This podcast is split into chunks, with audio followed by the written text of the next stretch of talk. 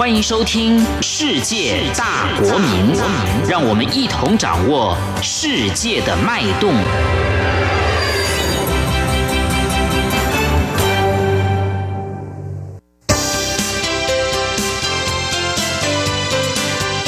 公民新世界。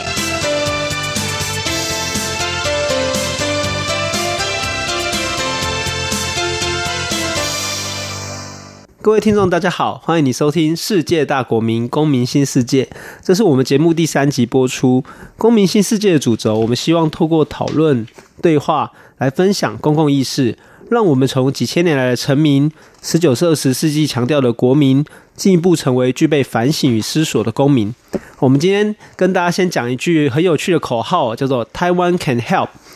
Taiwan can help 是今年台湾世卫行动团一个响亮又好记的口号哦。那我们上星期邀请林世佳和我们分享台湾参与世界卫生组织以及世界卫生大会的一个过程。我们今天也是同样想要找他哦，继续谈一下为什么这个事情这么重要。我们请世佳跟大家打个招呼。Hello，大家好。好，二零一七年开始哦，WHO 受迫于中国的压力，他开始不邀请我国出席这个 WHA 的会议这样子。那不过好像从二零一八年开开始哦，卫福部长陈时中就带领着台湾世卫行动团，然后到日内瓦去哦，针对国际社会进行一个游说的行动。我们想要请世嘉先跟大家来谈一下今年的口号，就是这个台湾 can help，就是这一句口号的意义在哪边？好好，以及我们为什么拥有参与 WHO 以及 WHA 的权利呢？嗯台湾 can help 就是我在上一集提到嘛，我们的台湾的医疗技术是全世界第三，我相信很多那个中国大陆的朋友都喜欢到台湾来，特别是喜欢到台湾来做医疗，对不对？好，那又便宜又好。那技术这么好，这个全世界这个白天打的灯笼都找不到。那可是台湾 can help，可是可是我们其实很多时候是被挡了啊！不止 WHO 被挡啊，都是中国人害的啦。对不起哦，中国朋友，主要是什么呢？比如说呃，这个印尼地震，那我们希望去赈灾，我们的医疗团都准备好了，物资也要进去了，因为中国反对，所以呢，印尼的省长 OK 了，就是我常在瞧这种事情啊，瞧瞧瞧，最后反正就是进不去。就台湾其实为了加入世界卫生组织这个事情呢，也盘整了我们的医疗实力，所以连医疗团呐，还有这次呃紧急灾害的救助的这种呃技术，其实都提升很多，所以是准备要呃提供大家协助啊，都被挡掉。那台湾 can help，比如说我说台湾的健保，台湾的健保也是呃这个。这个打的灯笼都找不到，台电打的灯笼找不到，因为实在太优秀了。好，那很多人都非常的羡慕台湾是怎么处理我们的医疗，还有我们的财务。那那反正也没有办法贡献。而且其实我讲给大家笑，那个世界卫生组织的干事长是伊索比亚，他是个医生，以前当过卫生部长，当过外交部长，可是非常的 political。在呃二零一七年十二月的时候呢，在东京有办了一个会，就是全面健康覆盖的会议。就是 Universal Health Coverage，简单讲就是健健康保险，就是说你要有医疗服务呢，同时要有能够做财务的 cover。结果 WHO 呢就跟安倍讲说，你如果坚持要邀请台湾参加，最后我连那个 sponsor 都不给你挂，就是我也也不给你挂名赞助。可是呢，日本很想要在呃全球卫生治理上面有所贡献，这是安倍重要的政绩，所以最后他们好像吵了一个小时，最后不得已同意那个。嗯，不邀请台湾，就说啊，台湾可以 help，就我们就做这么好，我们的健保满意度，我们的那个健保的涵盖率，这世界大家没听到听到谁被锁卡吧？随时要看病，以前我们小时候看连续剧的时候，哎，那个都会有那个得到绝症了，然后去医院，然后因为没有钱，然后就不能够继续接受医疗，这个在台湾都不会发生啊。全世界会怎样发生不知道，台湾都不会发生。台湾这方面真是天堂。可我们 can help，不管是我们的体系、我们的政策、我们的医疗技术，全部都被阻绝，只是因为我不是我不接受九二共识，因为我不接受台湾是中国的一部分。啊，这个东西其实是，特别是中国人比较倒霉啦。就说你不让台湾帮忙，是你比较倒霉。那当然，我们呃，因为 SARS 离时间有点远，所以在宣传上面，国际宣传上面，今年讲台湾 can help，主要会是提说我们希希望援助，希望能够帮助大家。其实世家这边提到一个我觉得蛮关键，就是说台湾争取加入 WHO 跟参与 WHA，其实不是一个呃，我们并不是从被害者的角度出出发的。其实我们是认为，以台湾的医疗实力上面，其实我们可以做的更多，我们可以为世界做出更多贡献。那这边也跟各位听众整理一下，就是说，其实我个人认为有三个理由，应该是台湾积极加入 WHO 的一个很重要的关键。第一个应该就是我们所知道的，健康是一种普世人权嘛。好，根据世界卫生组织，其实它宪章里面就提到说，健康是基本人权，是一种普世价值，它不因为你的种族、宗教、政治信仰以及各种条件有所区隔。所以我觉得这是一个台湾加入世界卫生组织很重要的原因哦。那第二是说，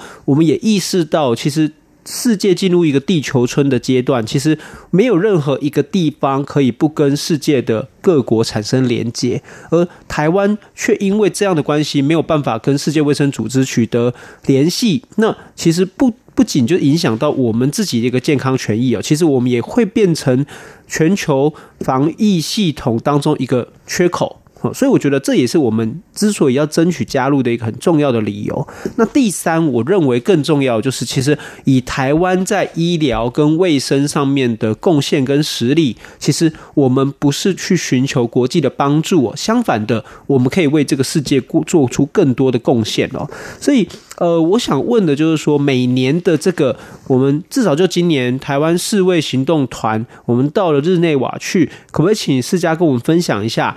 我们在日内瓦做了什么？透过什么方式，我们让世界可以看见台湾？嗯，今年是我觉得要这个跟部长的个性有关了，所以今年做的比较积极。好，一个是在那边我们做的国际记者会，好，然后动员了 Geneva 是法语的地方，就是很多法语的媒体，好，那清楚的讲述这个呃，让台湾不能够加入世界卫生组织是不合人权的事情，这是一个。第二个事情是呃。其实很多民间团体汇聚在那里，来自世界各国的台侨。那我们在那边有一个 demonstration，就是有一个示威抗议的活动。那呃，就是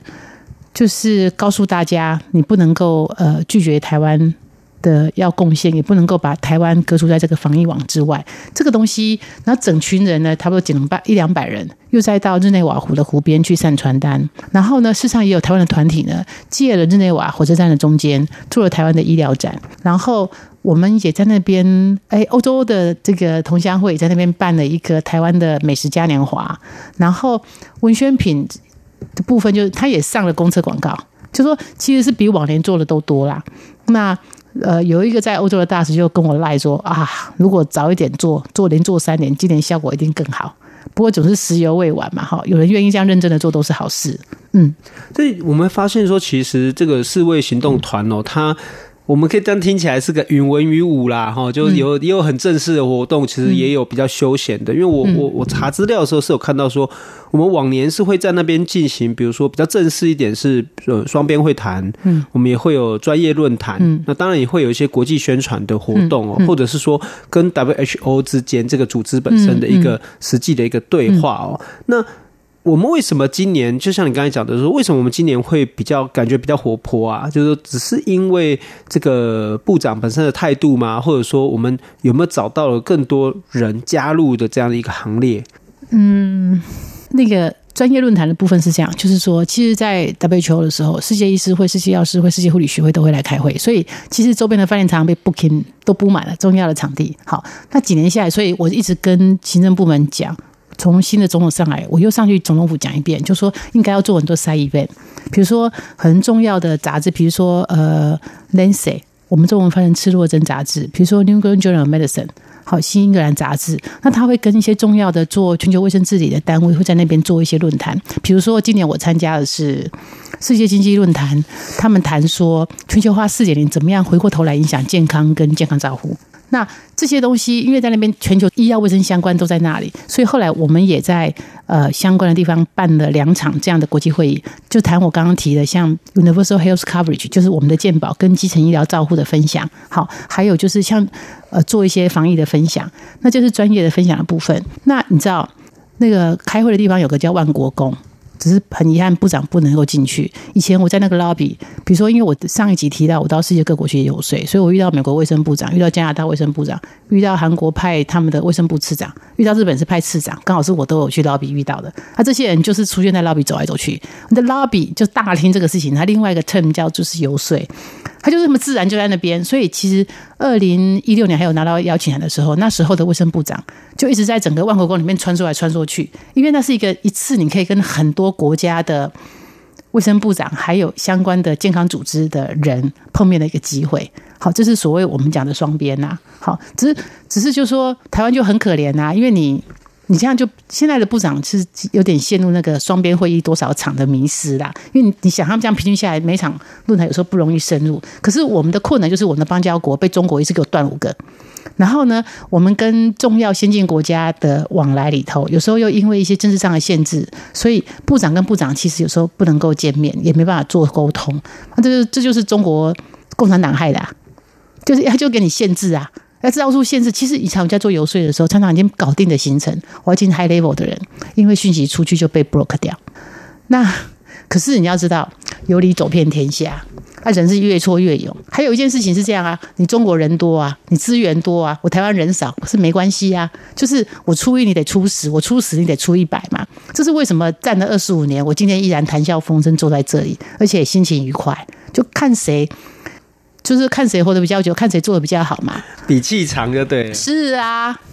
OK，其实今年应该算是一个蛮大的突破啦。就是说我们除了目前的十五个友邦以外哦，就是说美国、德国、英国、日本，乃至于澳洲哦，这八个国家都有表态支持台湾取得观察员的一个身份。而且我看到蛮有趣，就连捷克都有五十五位议员是表态联名哦，致函给 WHO 的干事长来表达对我们的支持。这样子，为什么今年会有？蛮大的一个国际的这个声援出现哦，那他们又站在什么样的立场上表达对我们的支持？世嘉可以跟我们分享吗？刚刚那个主持人前面已经提到嘛，因为健康是普世价值，总不成那个我不叫中国人我就不是人嘛。好，这是第一个。第二个事情是说，其实，在前一任的民进党总统陈水扁的时候，以前我们给陈水扁非常大的压力。各位中国大陆的朋友可能觉得很好笑，什么叫做我给他很大压力？对，我就是给他很大压力。你不要选票的话，你就你不推 WHO，你就不要选票。因此呢，他那时候那时候我们让所有台湾的外馆，特别是那个我说没有断交风险的，像在欧洲的外馆，就全力去推 WHO，这变成他们在对外馆考核的 KPI。所以外交部已经有一套系统知道怎么做了。那在今年的时候，我觉得现在的吴钊燮部长也很认真的去挤挤出来之后，你何止你刚刚说的捷克，那个时候以前就就都很支持我们了。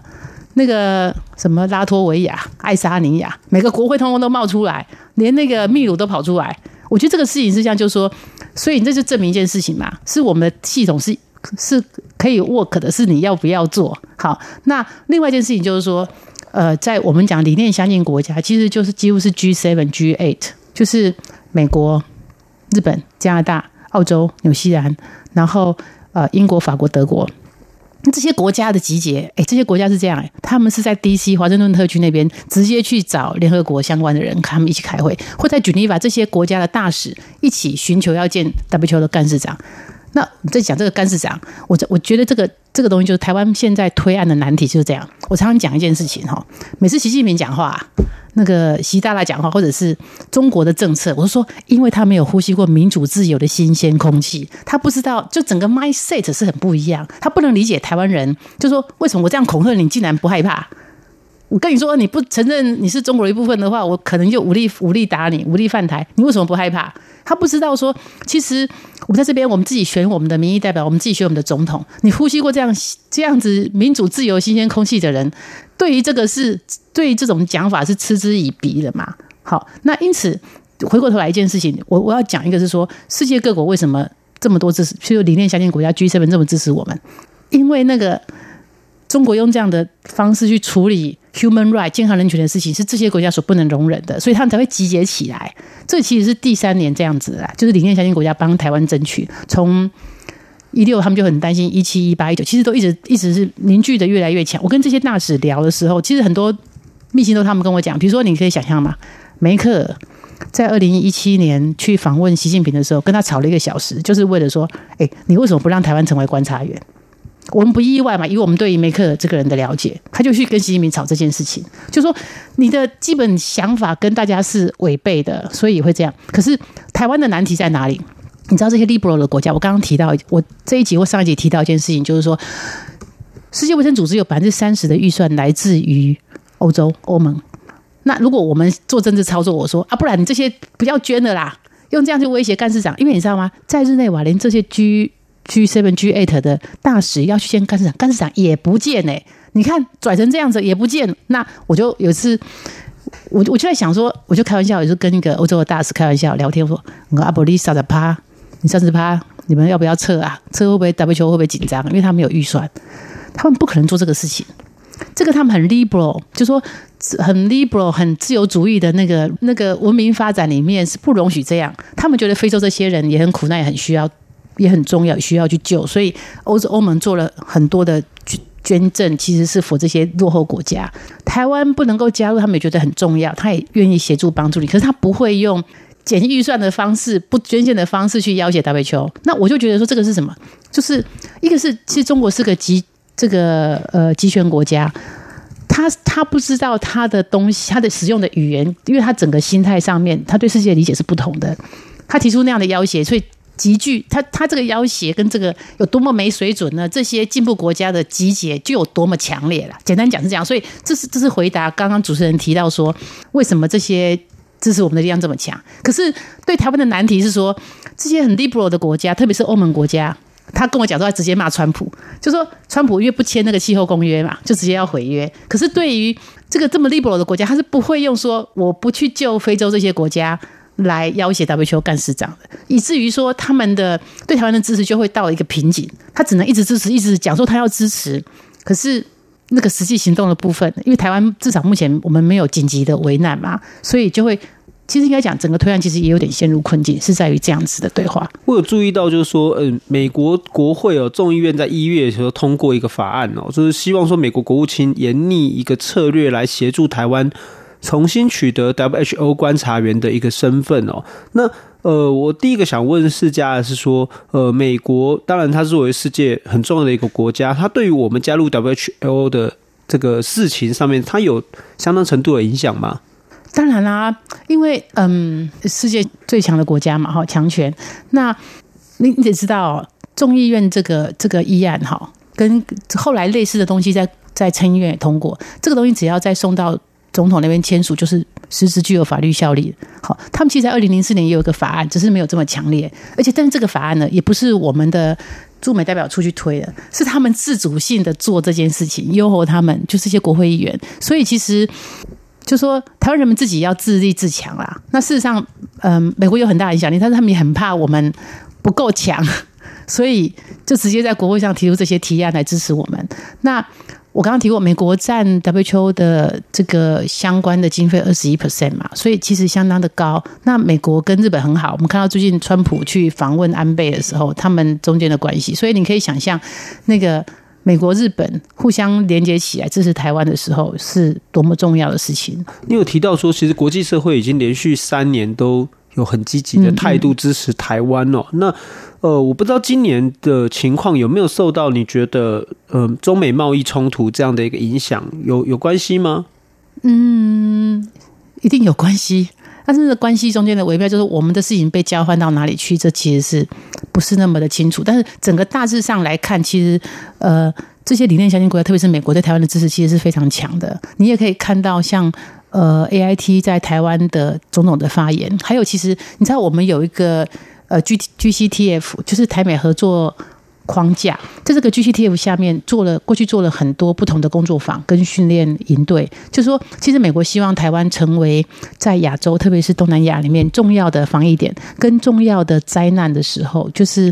有些 disaster，就是重要灾难时候的救援的中心。所以他给了我们一些相关的训练，然后也让呃亚洲其他国家的人都到台湾来上课。嗯，所以你你的说法就是说，其实呃，国际卫生组织 WHO 这一个领域上面，其实它也会成为台湾乃至于整个东亚或者是国际的一个外交角力的一个延伸的一个部分嘛？是啊，哈，所以它是其实它是息息相关的。息息相，而且其实我刚刚回过头来讲一下美国的重要性。美国的全世界的情资有两个系统，一个是就是说应该是全他们对疾病的掌握，所以疾病防治，就特别是传染性疾病的防治，他们有两个系统，一个是一个是那个美国的 CDC，这是台面上大家看到，一个是 CIA。就是他们的情报组织，所以像 SARS 那一年，呃，我们是三月底的时候爆发嘛，然后可能一二月开始听说，其实那时候 AIT 那边我们听到是十一月，十一月是当时台湾的周刊刊出来，他们九月就有掌握，就广东有怪怪病，所以就说我们讲流行病学也是讲冰山一角，就是说你你看到一个 case。它下面就已经很几旁就多旁，跟蟑螂一样嘛。你看到一个，你看到一个，其实下面很大，哎，对，很大。那就说，但这个东西呢，我我也提到，就是说，就疫病来讲，它其实有时候是国安问题，它也会变成政治问题，所以。呃，美国对这方面的掌握其实很强，大部分的时候他们其实是非常在意。嗯，那呃，我们刚刚其实这一集的节目，我们用了一些时间来谈国际上面哦。那我现在想剩剩下的时间，我们回头来看，就是说台湾这二十年来推动加入。WHO 好，加入 WHA 这样的一个过程，嗯，我想请世嘉跟我们分享一下，你觉得呃哪一个人或者是哪几个人物是对于这个运动有非常大的关键呢？应该被我们听众来自于大家所记得的人，可以跟我们分享吗？臭屁一点讲，叫台湾医界联盟基金会啦。好，就是其实我们基金会，那我们的创办人，我刚刚提到李正元院士，因为因为你知道，就是其实你是。人就一口气嘛，就那个东西延续着你一个比较正直、你追求公平正义的这个精神，拉着你往前走。我讲一件事情啊。我刚刚谈国际游说，哦，我前去国际游说的时候，只要是行政部门，他都很希望那三十分钟赶快结束。为什么？他很有罪恶感。特别是我讲到 SARS，我讲的时候就快哭出来。我就就是有一个 nurse 死掉，one with baby，一个怀着怀孕怀怀着孩子死掉，他就觉得很有罪恶感。可是他又就是外，特别是外交体系、行政部门的，因为他没有办法很明确的采取动作姿势。可是呢，我们谈的健康人群又是这么的活生生。那这个过程其实就是说。其实整个东西，我觉我应该，我觉得整个整波东西，嗯，刚刚主持人节目前就提醒我说要谈哪一个人，可是对我来讲，我觉得其实应该是说这个东西对台湾在参与国际组织上的意义，或对台湾本身的意义，就是说我们在退出联合国之后，本身其实把自己封闭起来，其实蛮久，或心中有警钟，觉得我们出去会被中国打，所以就乖一点，不要出去。这个事情已经封很久，但是呢。因为这个事情，因为台湾加入世界卫生组织这个事情，特别是 SARS 死了这么多台湾人之后，那个对全世界他们重新认识了这个题目，重新认识这个国家。哦，原来台湾的医药卫生这么强，好，但是台湾遇到这个新型传染性疾病的时候，其实又这么的脆弱，所以他们觉得突然这个东西变成一个题目，就说他就很无声无息的就已经浮上了，成为一个题目，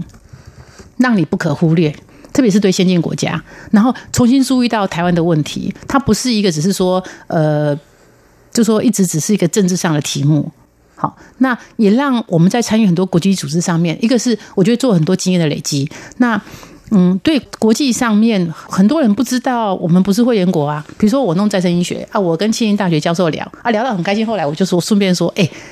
你 我们不是会员国诶，你有没有认识你们做国际卫生的？要不要支援一下台湾？他们说哈，不是不是吗？那种一一等一的教授还不知道台湾不是会员国啊？好，然后所以我们要让很多重要的国际强人知道这个事情，其实是我觉得那个 WHO 这个这个东西，我们有个题目这样做，特别是健康人权，然后我们的医疗卫生又很强，所以我觉得这个部分非常不错。好，那另外一件事情就是说。以以我跟文官体系的互动，因为我们长期协助卫生署帮他们做导读会，就是说你要分析世界卫生组织的议程、它的重要政策，然后呢，比如说你国健署、健保署啊、疾病防治署，那你应该做什么事情？然后你应该在上面提什么样的提案？国际的趋势潮流是什么？我觉得我们带了。嗯，超过十年这样带下来之后，其实体系就文官体系就比较国际化，就知道正常它应该怎样。因为我们会从每次在在决议文上面，它重要的 term，它的意思是什么，跟它的所谓几年计划、几年计划去做一些导读跟引导。所以它基本上其实台湾加入世界卫生组织这个题目，不只是地缘政治，就是你可以去弄到是地缘政治、国国际政治的问题。它事实上也是一个全球卫生治理的问题。那我觉得在做这个事情的时候呢，它呃让我们的文官体系。进一步国际化，这是第一件事。第二件事情是，其实，呃，以前我在立法院的时候，因为我做过 WHO，所以我就对 ILO 跟 UNFCCC 就是呃国际气候变迁的这个组织呢，就也花了一些心力，也去做一些要求。那这就使得，比如说环保，或者说我们在做所谓永续发展的时候，它连接很多部会，它就会变得更国际化，整个连接其实更密。那你知道，因为很多时候要靠文官体系做这些事情，那大家开始因为有任务必须操作而去熟悉。我觉得这。整个下来，其实政府体系不分有没有政党轮替，其实进步非常多。这是对这个对相关的国际参与，这是一件事情。然后你就就你要迈向正常国家里面，你的文官体系国际化很正常，这也是一个必要条件嘛。嗯，这是我觉得非常非常好的一块。哦，刚才世家其实提到，就是台湾医界联盟的创始人李正元教授，嗯、我们跟大家补充介绍一下，就是说，其实呃，李正元教授他的老师应该就是台湾第一代的医学博士杜聪明门下嘛，哈、嗯。那李正元博士他自己也是世界的一个蛇毒权威哦。那我觉得。呃，非常特别，就是说他不只有他的专业的知识，那同时他在人权贡献上面，哈，以及就是我们所知道的这个废除刑法一百条运动里面，他是领导者。那同时，呃，这也算我第一天知道了，哈，就是说他也是台湾加入世界卫生组织的一个重要推手。那我也觉得非常的感动，就是说，其实呃，台湾医界联盟不止在进行我们所说的国内的游说、国际的游说，那还有一个很重要，就是我看到了你们在文官体系里面进行的一个培力工作，我们让这些国际知识哦，对于世界卫生的理解可以更普及的到了我们的行政机关里面。我觉得这个才是让呃台湾在加入 WHO 跟 WHA 的一个很基本的基础工作。那我想要问世家，就是说，那接下来这个运动，有没有下一个阶段的发展，或者说你们觉得短期内可以往什么方向去更进一步去推动呢？可以跟我们说一下。嗯，我刚刚提到就是台湾医界联盟基金会推这个案子推二十五年，然后年初的时候我灵机一动，我说：“哎，出书出书，把那个反省写下来，提供大家参考。”好，所以我们这件事情大概一个月内这个东西会出来，我再送世博一本。那这个东西也是说，就是说，你问我短时间这，我从这里头去反省一件事情，就是说，我们是倡议单位，我先是游说国内的政府组织，后来我要游说国际政府。哈，那。我觉得明，然后呢，我们你要知道，其实我们在鼓励很多学界的医药卫生部分的国际参与，也做很多。你们知道吗？现在国际外科医学会的理事长是台湾人，好，神经外科医学会理事长也是台湾人。然后呢，我们的这个护理师公会之前都进到世界护理师学会里头当 board member，就是理事。那我们做这么多以后，我觉得其实大家都知道要做这件事情了。连我刚刚提到医师、医学生都已经做。第三次在台湾办世界医学生联合会，所以对我来讲，我觉得就我们的角色部分、倡议的部分，其实已经到一个段落。那剩下其实是就是他已经变成全民共识。那就是为什么我刚刚提到说，连在对于行政部门的赔礼，这样的话，大家就是这就是应该的，本来就是要这个样子的。所以大家出去的时候，就是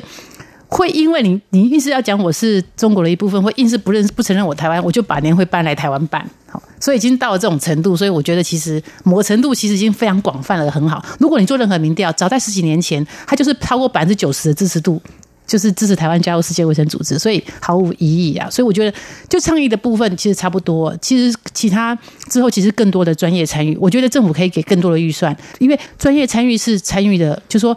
就像说台湾的医疗技术全世界第三嘛。啊，你中国用什么样的强权打压都没有办法磨灭这个事实，所以只有用专业参与才是这个推动台湾加入世界卫生组织，让大家看到台湾最好的一个方法。好，谢谢世嘉今天跟我们分享 WHO 跟 WHA 的细节哦。我们也是透过了今天的节目，才能够知道说，在每一个角落，在每一个环节哦，都有台湾社会我们台湾人的努力跟贡献哦。嗯、那。我们是世界的一份子哦，不过我们也很暧昧，就是我们是一个存在又不被承认的存在这样子。那这种情况下，我相信总是会有结束的一天啦。哈，不过在那之前，其实我们就如同世嘉所说的，我们需要努力，我们需要广结善缘。好，台湾的医疗实力在全球里面名列前茅。我们如果能够持续对各国贡献专业跟技术哦，其实我们就会有重新返回世界舞台的一天。这里是世界大国民公民新世界，我是主持人世博。谢谢你的收听，有什么意见回馈都可以到央广的官网留言或者来信，我们下星期空中再见。